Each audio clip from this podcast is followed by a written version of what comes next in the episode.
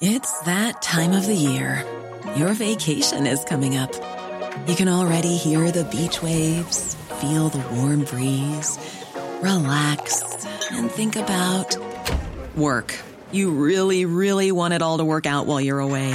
Monday.com gives you and the team that peace of mind.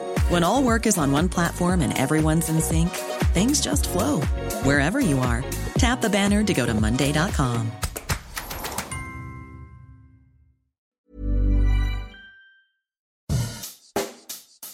Bonjour et bienvenue dans Savez-vous que, le podcast d'anecdotes du Dauphiné libéré. Chaque jour, on vous raconte une histoire, un événement marquant, qui vous permettra de briller en société et de vous coucher un peu moins bête.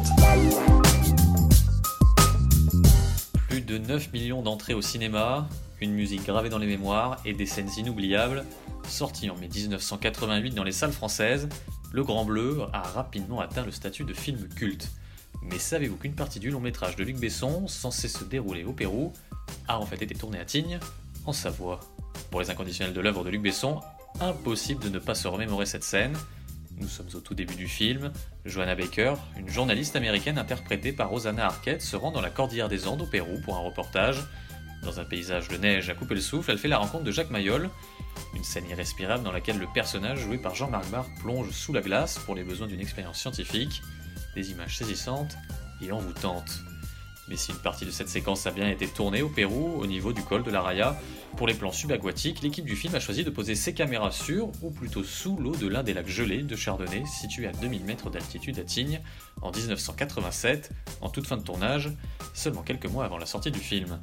Luc Besson et ses équipes s'installent alors quelques jours dans la commune savoyarde. Ils y construisent le camp du médecin dans 3 mètres de poudreuse.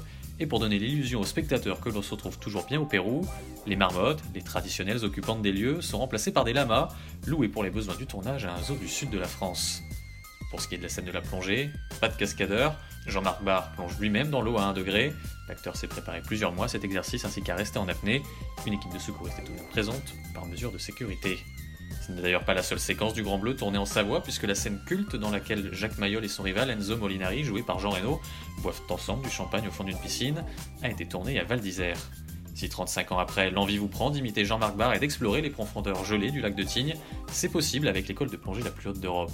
Pas en revanche qu'en sortant de l'eau, Rosanna Arquette vous attende avec une tasse de thé. Hey, it's Paige DeSorbo from Giggly Squad. High quality fashion without the price tag. Say hello to Quince.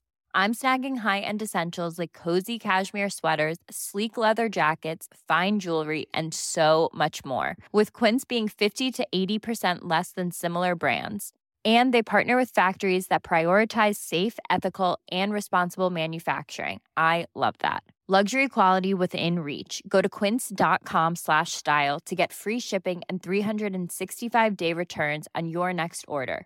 Quince.com slash style.